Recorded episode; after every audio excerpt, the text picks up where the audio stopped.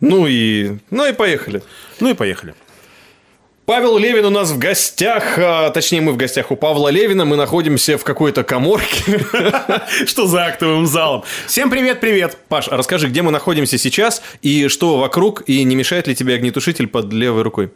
Он мне не мешает, скорее всего, я чувствую себя спокойнее рядом с ним, потому что мало ли что, а вдруг у кого-нибудь начнет где-то где-нибудь э, подгорать, под, подгорать, да, и дымиться, то огне, огнетушитель всегда под рукой. А, вообще мы находимся на моем рабочем месте, помещении радиостанции мы находимся. Угу. Ну, я так полагаю, нашим слушателям не надо э, рассказывать, что, что, что, что, что радиостанция это не отдельно стоящее здание с антенной наверху. Вот. Но почему-то у вас это так и есть. Ну, у нас это так и есть, да. У нашего здания есть и антенна рядом, и здание высокое. Мы сидим на седьмом этаже без лифта, каждый день ходим тренировки, кардио. Не похудел. И отдышки у тебя нет? Есть. А в эфире? Нет.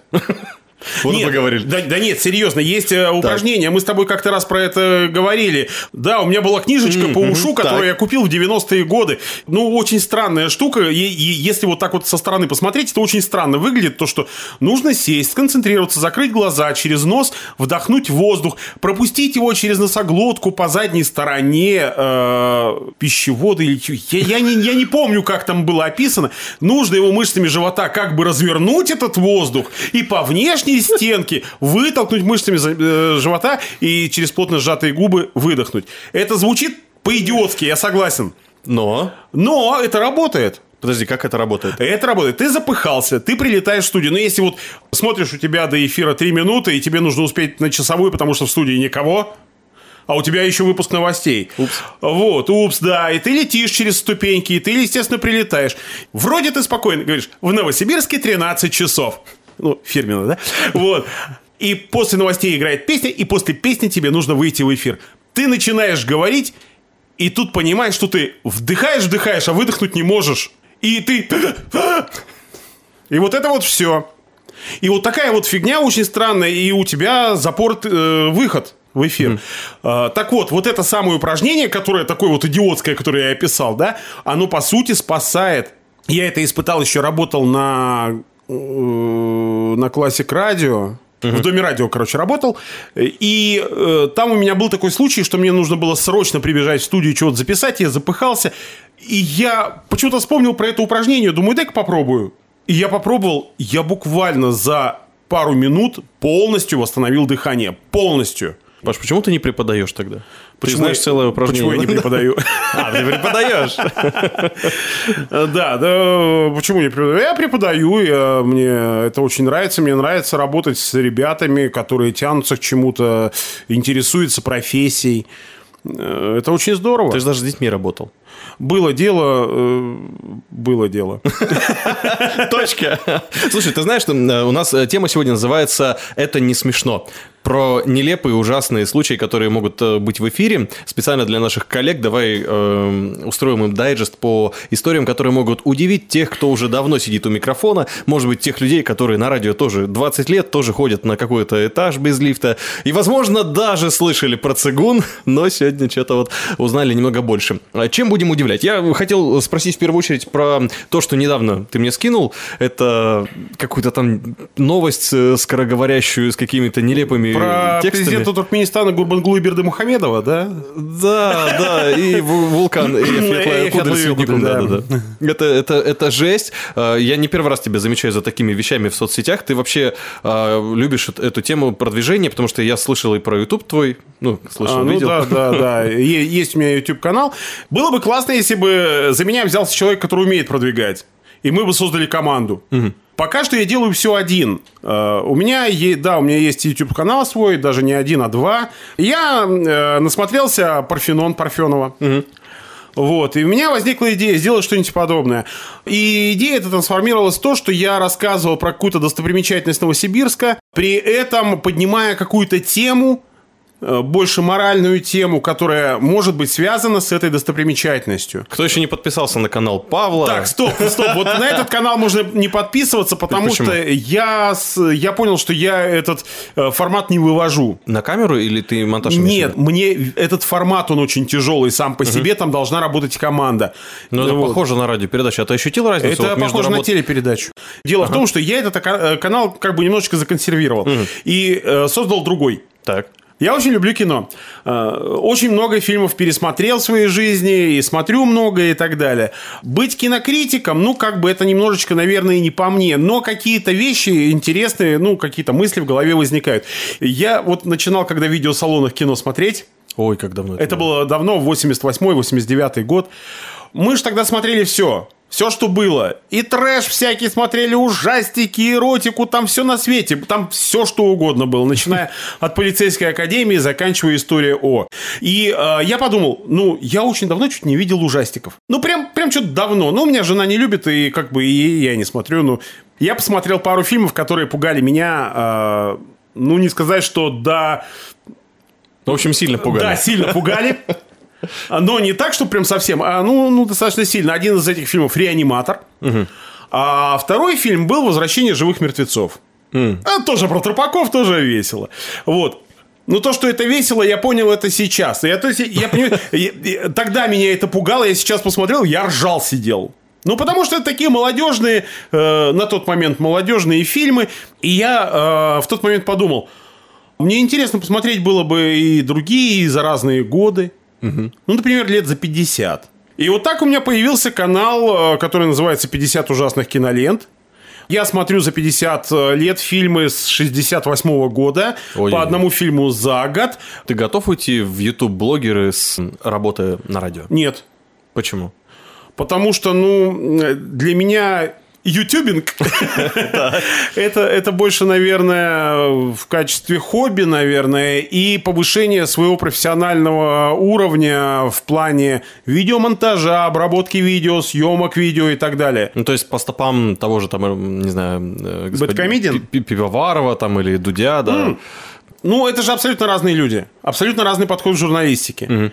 Если Дудь это интервью, и вот он делает фильмы, что, что мне нравится в Пивоварове? Ведь Пивоваров работал на НТВ, и работал он в передаче у Парфенова на Медни. И это очень чувствуется, что Пивоваров учился у Парфенова. Чувствуется по его подаче, по его манере говорить, по его э, Образу мышления. образу мышления, да. Это очень чувствуется. Э, Вот это вот влияние. И, честно говоря, под влияние Парфенова попасть очень просто. Потому что Парфенов, он настолько профессионал, настолько мощный человек, который может говорить так, его просто заслушаешься. Он очень красиво говорит, он очень вкусно говорит, он очень вкусно подает материал. Любой материал Парфенов подает очень вкусно. И Пивоваров вот это у него подхватил. Э, Можно по-разному относиться и к Парфенову, и к Пивоварову, но то, что они делают действительно вкусный контент, это правда. Я понял твое отношение к тому, что ты не хочешь э, уходить от радио. Чем тебе так цепляет радио? А я корни пустил.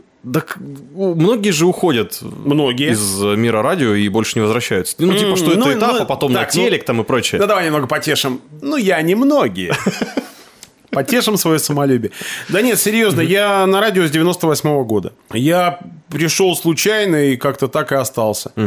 И радио для меня... Ну, дело в том, что многие люди воспринимают э, разные вещи в своей жизни как э, проходящие.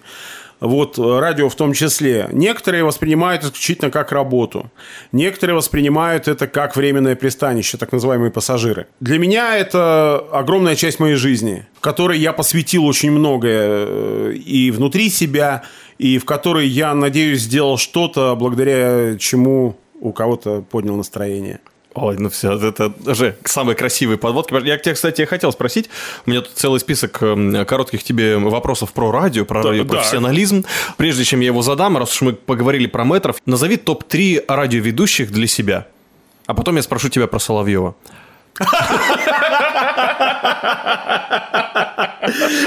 А, есть, в принципе, можно уже вопрос не задавать, да? Про Владимира Рудольфовича. Так, топ-3 ведущих, радиоведущих, Радио, да? конечно же, да. Давай больше трех скажу. Больше. Чуть-чуть больше. Давай. Просто один человек, он... э, И на сотом он- месте. да, он, он для меня больше не как радиоведущий, потому что Так. я в радиоэфире его не слышал. Ага. Но я уверен, что он был крут. Потому что он до сих пор остается крут. Это Василий Стрельников. Василий Борисович. Василий Стрельников чисто за голос. Чисто за голос и интонации. Он красава. Дело в том, что я знаю, что эти люди работали на радио. Я, может быть, не слышал их эфиры. Но я знаю, что они работали круто. Это Антон Камолов. Антон Камолов красава. Это дуэт Бачинский-Стилавин. Да. Э, Гены Бачинского уже нет с нами. а, э, надеюсь, не надо напоминать о том, что он э, у нас, он в нете, по-моему, два года отучился и потом уже уехал в Санкт-Петербург. Вот. Это Дмитрий Нагиев и Сергей Рост. Ух ты, кого вспомнил. Понятное дело, что они не новостники. Они не, э, не журналисты. Они ведущие развлекательного вещания. Я считаю, что нужно четко разделять развлекательное вещание и информационное вещание. Информационное вещание может быть и аналитическим вещанием. Он- Оно нормально сходится. Но аналитика и развлекалово, или же э, новости развлекалово, если как-то исходятся немножко, да, там можно поиграть, то аналитика с развлекаловым это сложно сходится. Вот. И э, для меня вот это две разные ипостаси. Если ты работаешь в развлекательном вещании, ты можешь себе сделать рев- реверанс в сторону новостей. Ты можешь обсосать эти новости, обшутить их и так, так далее. Мы прекрасно видим, как э, это делает тот же самый Иван Ургант, да, который, кстати, тоже начинал на радио. Но э, мешать э, совсем прямо вот одно с другим, на мой взгляд, не очень правильно. Поэтому я больше тяготею, наверное, к развлекательному вещанию, скажем так, развлекательно-информационному, где развлекательное на, на первом плане. Мгм. Поэтому я не могу тебя не спросить про Владимира Соловьева. Ну, это развлекательное вещание, да, безусловно. Вот, да, как ты к нему относишься? Потому что я вот как-то все больше замечаю, что даже когда просто говоришь Соловьев, уже у людей, которые, ну, не в профессии в нашей, а вообще вокруг нее, у у них как-то сразу резкий такой негатив, и все. Ну вот смотри, предположим такую ситуацию. Вот ты идешь на, по улице, да, и тебе встречается какой-то человек. Незнакомый тебе человек, просто он, ну, идет навстречу тебе. Так. Какие у тебя могут быть чувства к этому человеку? Никаких. Никаких. А если этот человек идет и плюет тебе в лицо, какие у тебя чувства к этому человеку будут? Непередаваемые. Ну, то есть отрицательные, явно отрицательные, да? А если этот человек идет и улыбается тебе, и желает тебе хорошего дня, какие у тебя будут чувства? Ну, это смотря где. И тут на левом берегу вечером я бы тоже убежал. Ну, э, представим идеалистический мир. Конечно, То есть, ну да, хорошие. отношения. Так вот, человек сам создает себе ту ауру и то отношение, которое люди окружающие испытывают к нему. Редко может быть такое, что вот ты как человек, как личность, да, только появившись где-нибудь, ты резко не понравишься кому-то. Это психологическая фигня. Но с другой стороны, если он делает это искренне, то пусть. Но что-то мне подсказывает, что искренностью там не совсем пахнет. Потому что я понимаю, что человек с течением жизни меняет э, взгляды на многие вещи в этой жизни, меняет свою точку зрения, и это абсолютно нормально. Без этого не бывает жизни. Но когда насчет тебя, вернее, насчет кого-то ты можешь сказать, э, ребят, ну вы или штаны наденьте, или крестик снимите. Вот тогда это значит, что ты не, не, не правдив. А если ты не правдив, если э, ты не э, искренен с людьми, с которыми ты говоришь и пытаешься перетянуть их на свою сторону, то о каком отношении еще может идти речь? Мгм. Ну, будем ждать тогда, когда Владимир ответит нам, или, может быть, мы до него доберемся в этом подкасте и спросим, как он держит Де- удар. де- Дело в том, что ну, а, он, он бьет. Он бьет. Он бьет, да. Э, То есть мы знаем эти все секретные удары Владимира Рудольфовича Соловьева. А у тебя есть, кстати, свои секретные удары, которые ты используешь в радиовещании? То есть мы постепенно перебираемся к тому, почему не смешные шутки вообще могут быть в радиоэфире, и какие нелепые ситуации там могут быть. И я не могу не спросить, эм, пользуешься ли ты какими-то особыми средствами, например, для того, чтобы затянуть слушателя? И мы с тобой разговариваем, ты постоянно интригуешь. Ты такой раз обозначил, я сейчас расскажу вам про вот это. Это, кстати, очень такая интересная тема. И, да, я так говорю. Да. А потом ты такой, ну, это Стрельников. И ты такой, да ладно. Ты первый, кто мне об этом сказал. Я теперь буду знать. Давай вот со второго вопроса начнем Давай. и к первому придем. Второй вопрос был по поводу ситуации в эфире, да? Дело в том, что находясь внутри профессии, угу. ты можешь понять юмор ситуации зачастую. Если ты находишься вне профессии, то порой забавная ситуация у людей внутри этой профессии может показаться тебе абсолютно не смешной. Угу. Скажем так, работа на радио – это не фильм «День радио» и не спектакль уж тем более. То, что происходит в фильме и в спектакле, в целом на радио происходит крайне редко. Или же это просто выдумка. Там очень много выдуманных моментов. А если часто точно... происходит, то тебя, скорее всего, уволят. То, да, точно, точно так же, как абсолютно выдуманный сюжет и сюжет работы на радио в фильме «Питер ФМ», хотя это прекрасный фильм, он мне очень нравится, очень нравится. Но представить, чтобы в реальности было такое, ну, ребята, ну, мы как люди, которые работают на радио, скажем, нет, это сказка. Сказал что-то философское умозаключение какое-то, потом все это выключил и пошел. И, а что дальше-то? Или когда показывают, что вот есть ведущий, есть звукорежиссер. Да, такое было, но это было очень давно. Очень давно. И по большому счету все фильмы, э, практически все фильмы, которые показывают радио, это все фантазии. Что касаемо забавных ситуаций, которые происходят внутри, ну, была у меня ситуация, когда я работал на радио Сибири, и мне нужно было читать прогноз погоды, и ровно в тот момент, когда я уже собирался произнести прогноз погоды, подо мной сломался стул. Ну, то есть в труху. Надо понимать, не просто сломался. Вот э, он пла- пластиковая станина, да, там у него отломились все ноги.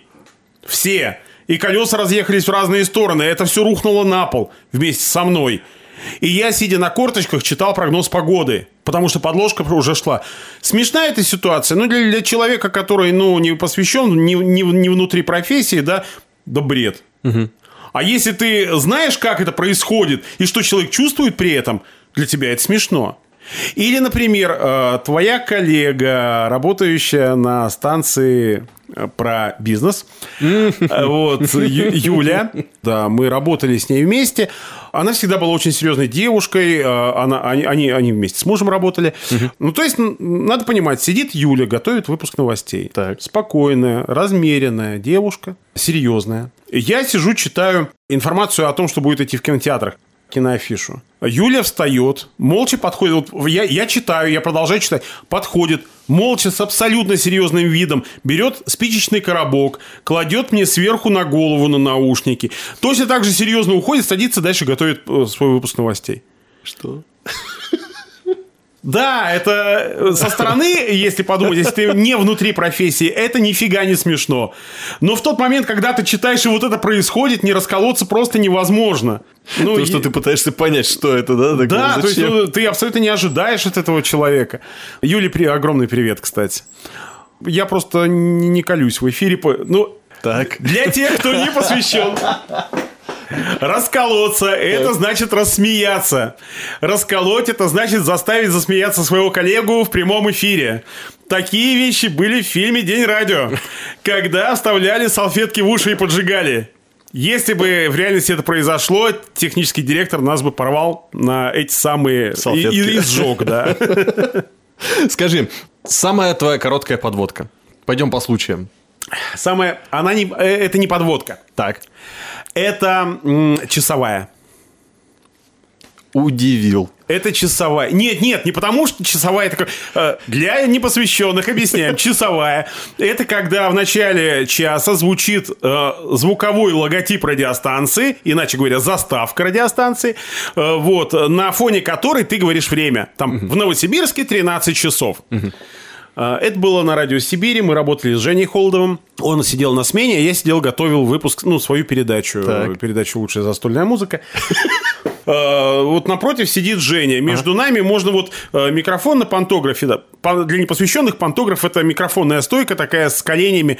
Э, Есть э, лампы такие на струбцинах тоже, они вот такие есть. Так вот, э, короче говоря, я сижу, готовлю выпуск. А Женя сел набивать себе плейлист. Мы тогда еще вручную на- накидывали песни. А у меня еще э, целый час эфира. Но там ничего такого не происходило особенного. Там один раз вышел в эфир, как бы и все. И- или там два, там я уж не помню.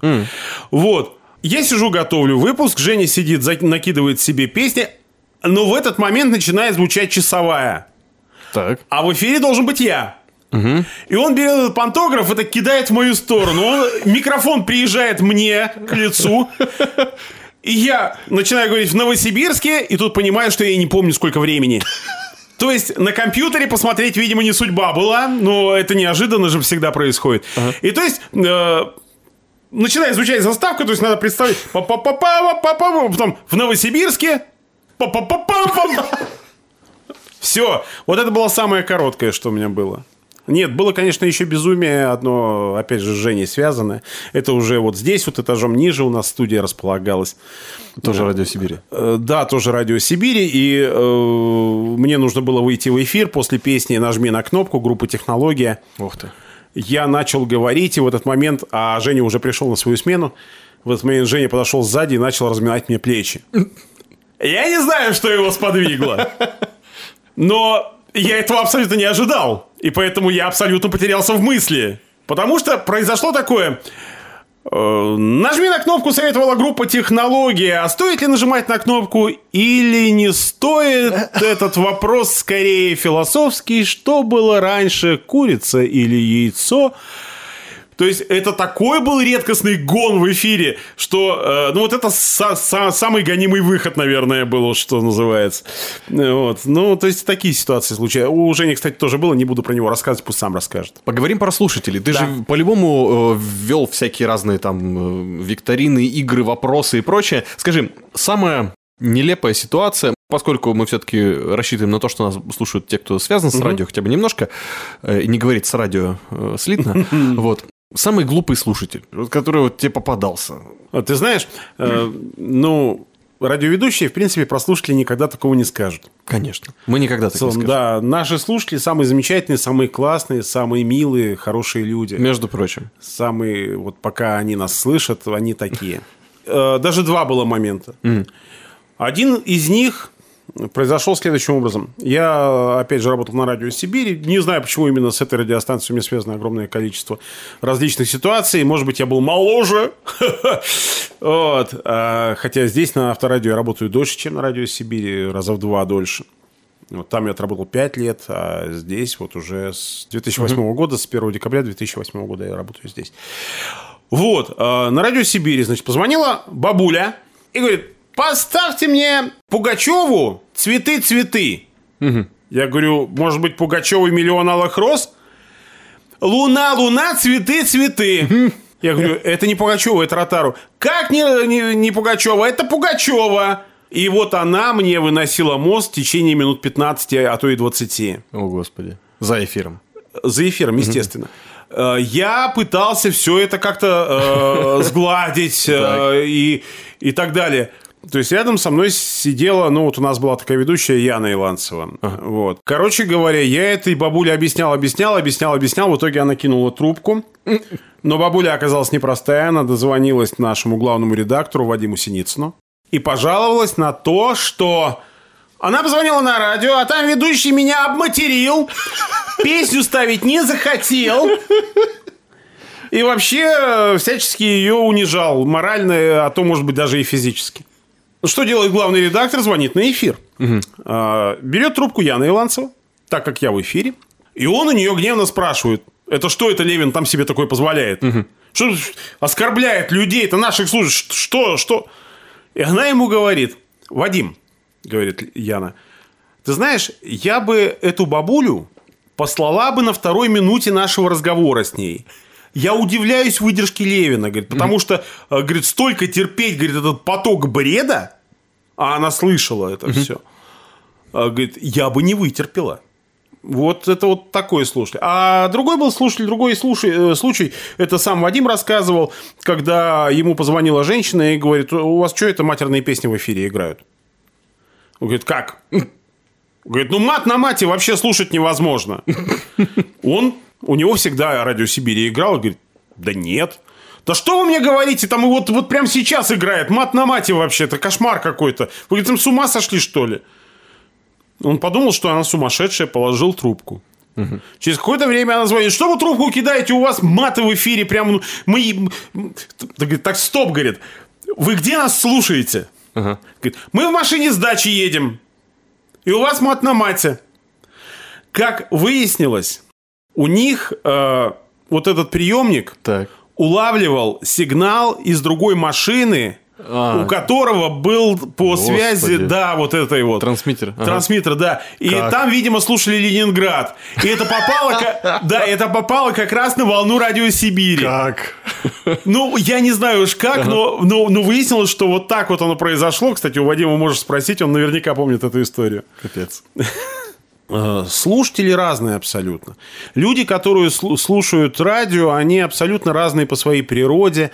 И сказать, что есть среди них какой-то самый глупый или самый умный, ну, это нельзя так сказать. Ну, ситуация Лю- зависит, конечно. Люди да. все угу. разные. Потому что, ну, вот, вот, вот жизнь, да, вот нас окружают люди. Это все те же самые люди. Э, более того, я один из таких людей, ты один из таких людей. Я звонил на радио. Один раз. Так. Это был один раз, всего лишь один раз. Программа по заявкам на радио НТН тогда еще. Ой. Да, я поздравлял своего брата с днем рождения, угу. двоюродного. Вот, э, я дозвонился, да. да, я дозвонился. Вот. Это был единственный раз, и мне было немного не по себе, как так в эфир. Ну, а потом уже через много-много лет, когда выходишь э, в федеральный эфир э, на связи с Москвой, на всю страну и на зарубежье, ну, как-то уже нормально, привычно, все хорошо. У тебя есть опыт. Угу. А самый, ну, может быть, какой-то приятный случай, когда что-то со слушателями. Приятный случай, да, бы, э, ну их, их было и, много, нет, понятно. их дело. много, да, их много, и они странные. Одна, например, слушательница, ну, видимо, у нее какие-то проблемы э, внутреннего мозгового характера, которая пробралась на телецентр, которая бросилась на меня в коридоре с поцелуями. Это одна вот такая вот ипостась слушателей, может быть. Угу. Или другая ипостась абсолютно. К нам девчонки писали письма, э, составляли кроссворды очень милые такие все, Ого. разрисованные, да. Они были тогда еще маленькими, там сколько им, 14-15 лет было. Я у них спрашивал, девчонки, вы, а вы чего Радио Сибирь слушаете? Это, в общем-то, станция для более взрослой аудитории. Они говорят, музыка нравится, музыка хорошая. Mm. Это, это очень мило было. Но, наверное, самым таким, ну, я не знаю, ну, сказать, что какой-то самый-самый приятный, ну нет, просто э, один из приятных случаев, мне он запомнился. Угу. Э, он, нам написал дедушка наш слушатель, дедушка э, приличного возраста, он поздравлял нас с 23 февраля, всю мужскую часть ведущих радио Сибири. Он прислал советскую открытку с 23 февраля, всех нас перечислил. Это, это было очень приятно и очень мило. Приятно, ну, когда так поздравляют. Да, это очень приятно. А главное, конечно. когда всех ведущих станций помнят, это же вообще да. редкость большая. Ну, ну хотя, наверное... Нет, сейчас уже сейчас, сейчас да. изменилось, потому а. что если э, взять, например, э, вторую половину 90-х и Э, самое начало 2000-х годов, тогда еще были звезды на радио. Угу. Тогда было время личности на радио. Вот. Сейчас, как правило, это говорящие головы. И это тоже надо понимать, что мы всего лишь часть этой системы. Угу. Ты можешь быть личностью внутри этой системы, но ты за эту систему тебе очень сложно выйти. Тебе либо нужно уходить на более высокие позиции в столице куда-нибудь, а, нет, в столицу, потому что Санкт-Петербург бессмысленно, там ты э, останешься тем же, кем был здесь, и выйти на уровень топовых ведущих, только тогда ты сможешь уже что-то свое что-то свое, да. да, вот. Э, либо ты понимаешь, что ты, ну, не винтик, но ты так э, часть этого механизма. Ты хорошо делаешь работу, ты молодец. Ты плохо делаешь работу, ты не работаешь. Угу. Ну, как бы так вот. Тут э, жесткие правила на самом деле. Потому что, в отличие от многих других работ, твою работу слышно. Всегда. Да, и когда э, были случаи, когда мне говорили, вот у меня там сын там, или дочь, там, может быть, как-нибудь посодействуешь, или там знакомый посодействуешь, чтобы приняли. Я говорю, давайте, говорю, я скажу, к кому обратиться. Говорю, дальше сам, потому что, говорю, это бессмысленно. Если он не потянет, значит, он не потянет с любой протекцией. И об этом все узнают. Да, и потом мне потом выскажут, ты кого при- притащил. В данной профессии, да, тут не- нельзя сказать, что у нас нет своего комьюнити, да. Мы общаемся, мы в одной кастрюльке варимся, э, нас там сколько там на город? Ну, человек 60 ведущих, наверное, да? Да, меньше, Э. В среднем, может быть, да. Естественно, кто-то кого-то знает, кто-то кого-то не знает, и это тоже вполне нормально. Работая на разных станциях, ну, никогда не знаешь, на какой станции ты окажешься в следующий момент. Но при всем при этом случайные люди здесь не задерживаются. Если человек не тянет, то он не тянет. Все. Тут без вопросов. Это сурово, но здесь как бы каждый сам за себя, но при этом небольшие комьюнити, друзья там у нас есть. Ну вот мы же с тобой общаемся. Так закончим. Вот так ловко Павел Левин ответил на вопрос, как устроиться на радио, если ты получил диплом какой-нибудь школы какого-нибудь Нет, радио. ты можешь устроиться. Ты можешь устроить. Нет, это абсолютно... Надо понимать, что это абсолютно реально. Потому что все время, э, вот на радио, да, э, не сказать, что все время текучка, да, но просто время от времени освобождаются вакансии. Время от времени освобождаются места. Кто-то уходит в другое место, кто-то уезжает в другой город, кто-то уходит в декрет, в конце концов. Вот. И, и постоянно вот где-то на разных станциях что-то можно выцепить, какую-то должность. Но это нужно очень хотеть туда попасть, и ты попадешь. И все время рядом быть. Да, быть все время рядом. И если тебе предложили там, грубо говоря, ра- работу не ведущего новостей, а репортера, да устройся ты репортером. Ты, во-первых, у тебя нет опыта, ты, э, ты приобретешь какой-то опыт, и вполне возможно, что дальше продвинешься. В тот момент, когда кто-то из новостевиков уйдет или будет расширен штат, ну, это, конечно, в идеале, ты, может быть, найдешь для себя еще что-то. Ты пришел корреспондентом работать, и ты найдешь в себе, там, я не знаю, менеджера по продажам.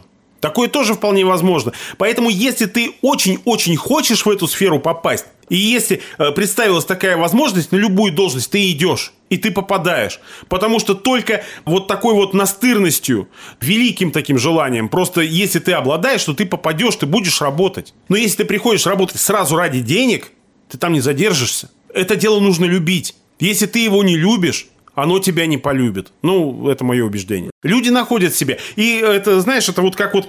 Ну, не бывает бывших музыкантов. Либо они э, музыканты, либо они в бизнес ушли, либо они бухают. Ну, ну все. Вот с радиоведущими э, здесь более широкий. Либо ты остаешься на радио, Так. либо ты э, развиваешь какой-то свой еще проект, ты уходишь в этот проект, но в целом ты все равно остаешься ведущим в душе всегда, и ты готов вообще все что угодно проявить себя. Э, либо ты уходишь вообще в какую-то другую сферу, и то, что у тебя было в душе, оно остается навсегда с тобой. Потому что радио из сердца выбросить невозможно. И так ловко перешел, наконец, подводки, а далее в нашем эфире будет что-то из э, душевной музыки. Но я хотел тебя спросить еще про профессионализм, а раз уж мы заговорили про такие странные ситуации, почему бы не рассказать про самую м, долгую паузу в эфире, когда тебе при- сам, самую большую дыру, которую тебе пришлось затыкать, не знаю, может быть, ты долго говорил там или Я могу рассказать про дыру, которая реально тишина была. так. А, что касаемо самой длинной дыры в эфире, это я работал на русском радио. Я работал оператором ночного эфира. Дыра в эфире. Что такое дыра в эфире? Тишина. Тишина непозволительна, потому что в течение одной секунды эфира э, в среднем подсчитано уходит 10 тысяч слушателей. В тот момент э, э, русское радио стояло на пороге краха.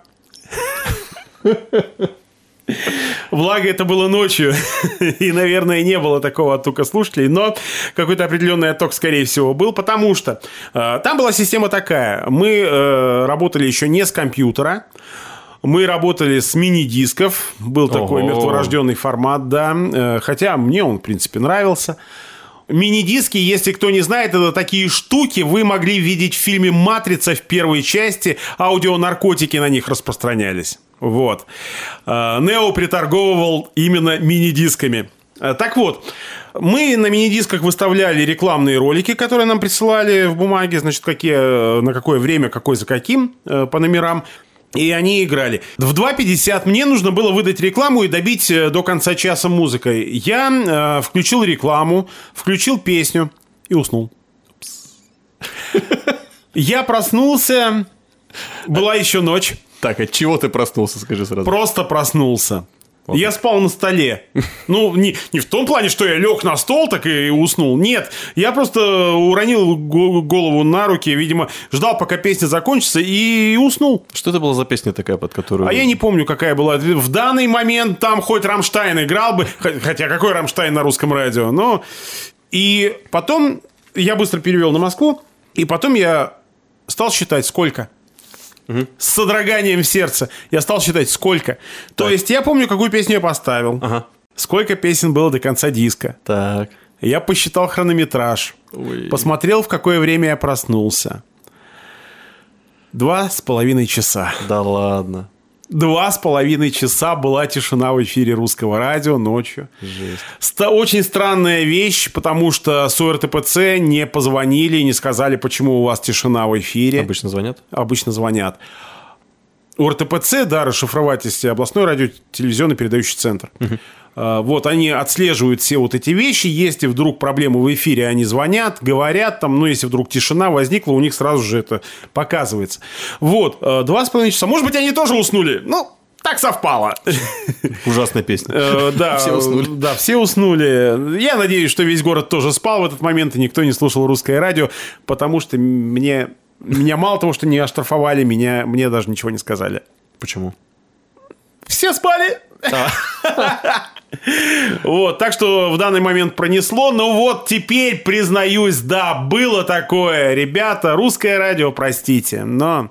Как ты себя чувствовал бывает. тогда в тот момент? Я чувствовал себя ужасно на самом деле, потому что э, нельзя передать вот эти чувства, потому что работа в, в эфире в целом это э, в определенном роде ответственность.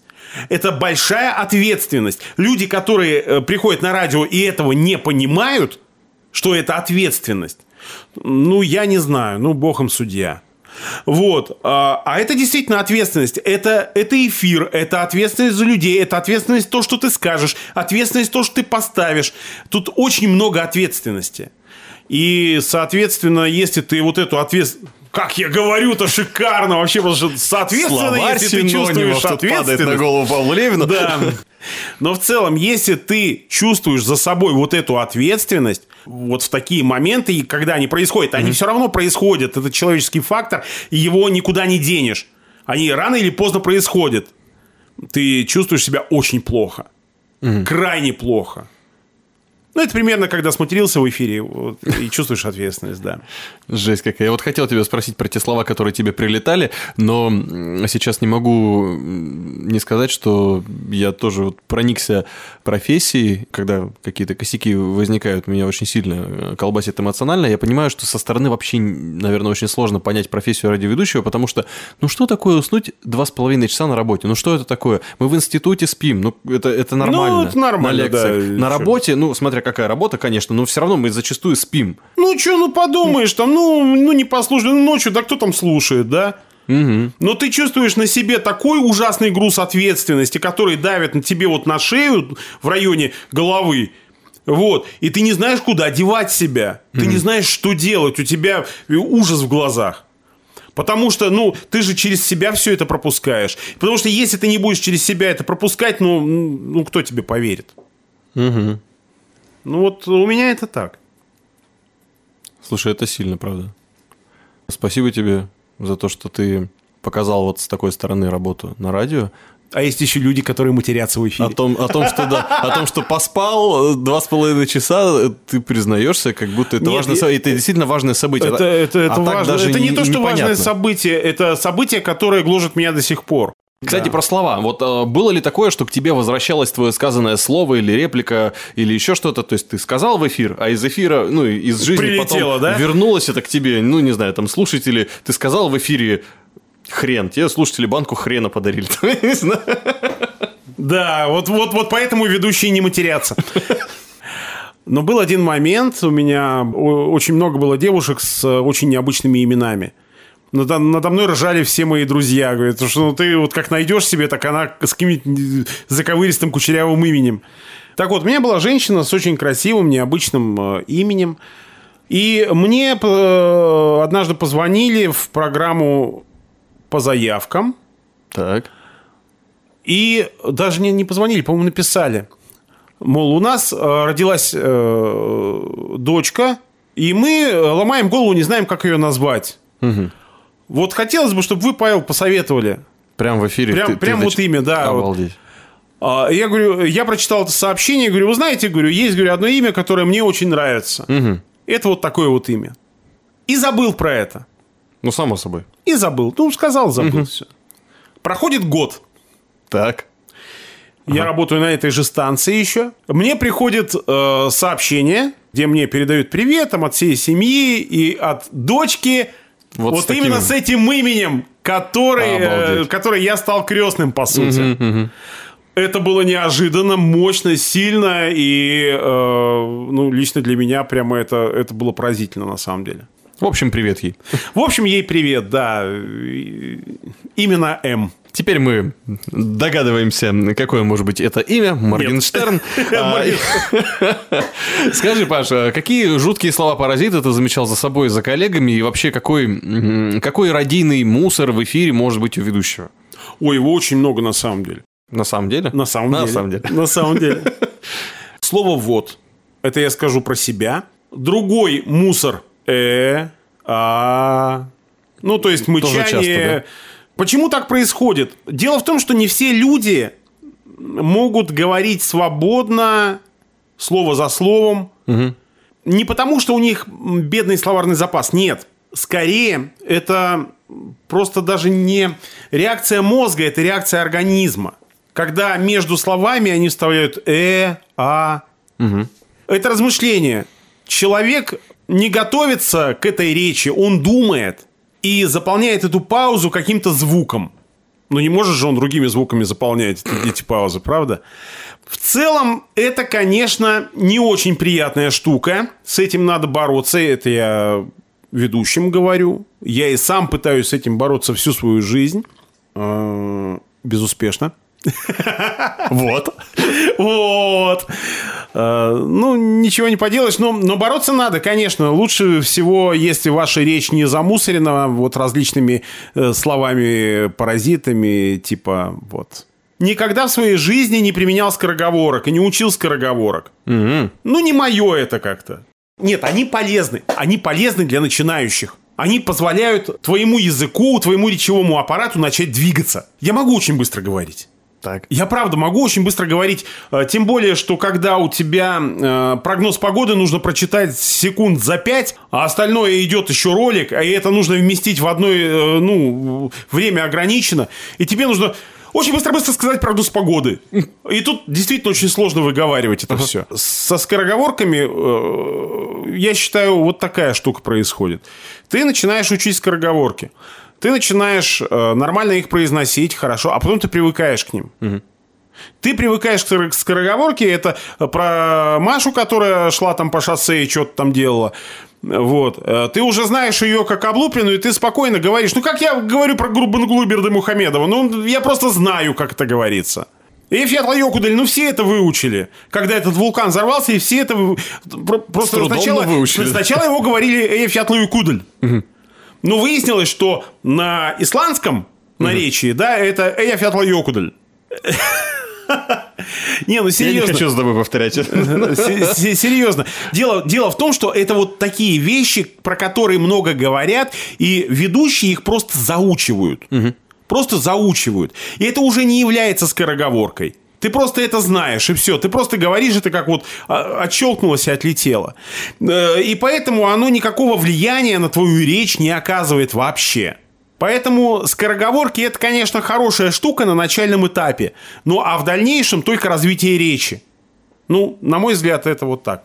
Какой сложный текст ты бы посоветовал почитать? Я вот божественную комедию люблю читать, Данте. Она просто прекрасна своим необычным подбором слов, а иногда там и ударений, и каких-то имен совершенно бешеных. Се- Сейчас ты вот, сейчас ты раскатал меня при помощи Данте. Просто прогнал по семи кругам ада. А, Нет, я Данте не читал, признаюсь тебе честно. Но я для себя открыл книгу в прошлом году, буквально открыл, которую все читают в школе. Не все, правда, понимают в школе. И я считаю, что ее нужно читать после школы и Так. гораздо после школы, когда э, ты уже оформился мозгами и уже что-то знаешь об этой жизни. Но при этом хочешь э, почувствовать многогранность речи, многогранность русского языка. Ох, интрига. Ух, интрига. Это книга не такая уж большая на самом деле. Так. Она очень Гроза, известна. капитанская дочка, герой нашего времени. капитанская дочка. Да. Это небольшая книга с интересным сюжетом, написанная языком, который неподготовленный читатель, современный человек очень сложно воспринимает. По крайней мере, поначалу очень сложно читать, потому что ты привык к другой манере словосочетаний, к другой манере подачи материала и так далее. Но когда ты вчитываешься, ты уходишь в сюжет, и для тебя вот эти странности языка становятся абсолютно адекватными. Ты погружаешься в это время, ты погружаешься в этот язык, ты погружаешься в это общение, в эти действия, в эти приключения. То есть, э, ну не зря же Пушкин наше все. Я ни разу до этого не читал прозу Пушкина. То есть нет, ну были стихи, э, и у меня есть одно любимое стихотворение Пушкина, и это не белеет парус одинокий. Ты сейчас убил просто всех. Не, я шучу, конечно. Э, Это замечательное произ- произведение, называется «Граф Нулин». Чудесное стихотворение. Слушай, а ты же читаешь история. аудиокниги. Аудиокниги я не читаю. Подожди, как нет? Я озвучиваю различные проекты, э, делаю закадровое озвучание различных тренажеров, автотренажеров. Вот такие вещи. Но с аудиокнигами я был связан. Я читал краткие содержания школьных, э, ну, то, что вот Вот. Но дело в том, что вот среди этих кратких содержаний я вообще противник краткого содержания. Потому что дать э, ребенку понять, о чем эта книга, ну, лучше пусть целиком прочитает. Э, и поймет для себя что-то. Краткое содержание – это фигня. Но в этих кратких содержаниях, не, ну, за это платили просто вот и все. Ничего личного, только бизнес. Следующее задание почему-то у нас ассоциировалось с тем, что ты работал вот клоуном очень долгое время. А, ну, пять лет. Описывать погу- Да ладно! погоду.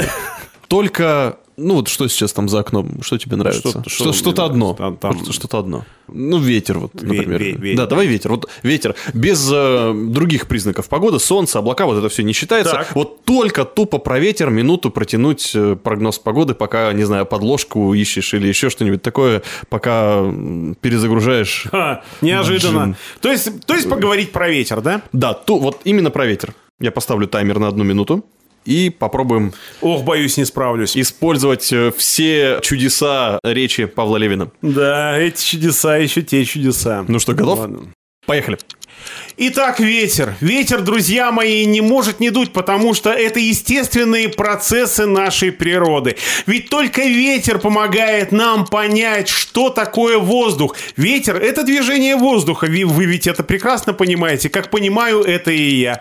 И любой ветер, освежающий, прохладный или же теплый, может порадовать каждого из нас, потому что ветер позволяет нам почувствовать движение жизни, движение листьев, движение воздуха. В конце концов, ветер бывает северный, ветер бывает южный. У нас в Новосибирске очень часто бывает, конечно же, северо-западный ветер. Это один из любимых ветров э, нашего города, потому что именно северо-западный ветер приносит легкую прохладу и Свежесть. Свежесть, которой порой так не хватает в нашем городе, особенно по ночам. Спасибо вам, Александр Евгеньевич, за ваши ответы. Но вернемся к ветру. Да, Неожиданно. И последнее задание э, включить тебе песню. Это молодая исполнительница. Так. Одна из тех, кто э, звучит вот на новом вещании, например, а на других радиостанциях почти нет. Я сейчас включу песню, и тебе нужно будет придумать после выхода в эфир этой песни вопрос про исполнителя. При том, что про исполнителя ты ничего не знаешь. То есть тупо вот от того, что ты услышал, оттолкнуться. тупо оттолкнулся. Ключевое слово здесь первое. Э, Да. Вы в эфире 3, 2, 1, эфир. Итак, замечательная песня, друзья мои. Мне хотелось бы узнать, а, почувствовали ли вы то же самое, что почувствовал я. Вроде бы современная исполнительница, но почему-то вспоминается мне песни знаменитой Полы Эбдул. А что это означает? Означает ли это то, что 90-е возвращаются? Музыка 90-х становится вновь популярной? Или же нет? Значит ли это, что данная исполнительница так любит э, музыку теперь уже ретро? Да, да, я я тоже из той когорты, я помню эту музыку. Но тем не менее, скажите, звоните нам, пишите, если вы почувствовали то же самое или же нет, согласны вы со мной или нет. Давайте поговорим, давайте общаться.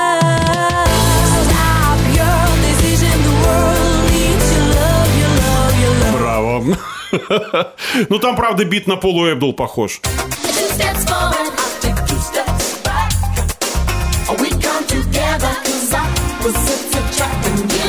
Такие вещи мне как-то, они, они сразу в голове сами возникают, и сразу же, э, ты, ты вот слушаешь какую-то современную песню. Одну, кстати, я услышал на новом вещании.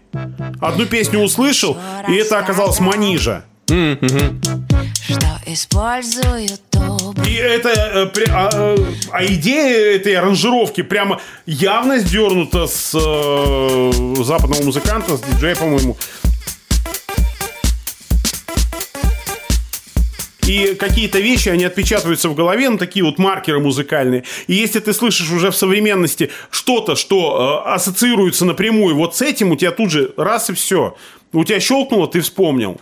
Слушай, кайфово. Ты сам один из э, таких очень ярких и весе- веселых ведущих. Уж точно... э, Да, я стараюсь. Да, за словом в карман. а Самое главное, за историей в карман Паша вообще никогда не лезет. Про все, что угодно практически можно у него спросить. Остается только сказать спасибо тебе за то, что ты стал вторым гостем нашей передачи. А первым знаешь, кто был? Кто? Никто. А я в одного ее писал. Надо было сразу кого-то звать. Ну, теперь я знаю, что впереди целая обойма радиоведущих, с которыми можно поговорить на разные темы. Сегодня тема была не смешно, Не смешно. но что-то Но как-то это правда. не сработало. И в заключении, Павел, что на самом деле смешно на радио? Люди. Спасибо. Нет, в целом, действительно, люди, э, вот люди, которые работают, между ними рождается какой-то свой юмор, который понятен только им внутри их комьюнити. Наверное, так везде. Хорошо. Спасибо, Павел, за такой откровенный ответ. Следующим гостем нашего подкаста будет Юлия Дорн. Какой вопрос ты коварный приготовишь ей, на который ей нужно будет ответить? Вопрос, Юля, зачем ты тогда положила коробок мне на голову? Какие мысли были у тебя в этот момент? Мне вот просто очень-очень интересно. Не знаю, помнишь ли ты это или нет, но мне очень интересно, какие мысли были в твоей голове в тот момент, когда ты положила мне коробок на голову, пока я читал киноафишу. Спасибо. Будем ждать ответа от Юлии Дорн. Ну что ж, все, Паш, пора прощаться. Мне приятно, что ты тут все организовал. Мне кажется, что я даже попью вот этот кофе, если ты не против. Да, я только за. Тот кофе, который внутри этой банки, гораздо лучше того кофе, который был изначально в этой банке. Вот, собственно, благодаря Прямо таким хочется- приемам Павел Левин и получал свое. Да, хочется сказать словами Александра Курицына-Невского. Внутри водка, а снаружи бутылка. А здесь внутри два радиоведущих, а снаружи обложка подкаста. Пойдем сфотаемся. Пойдем.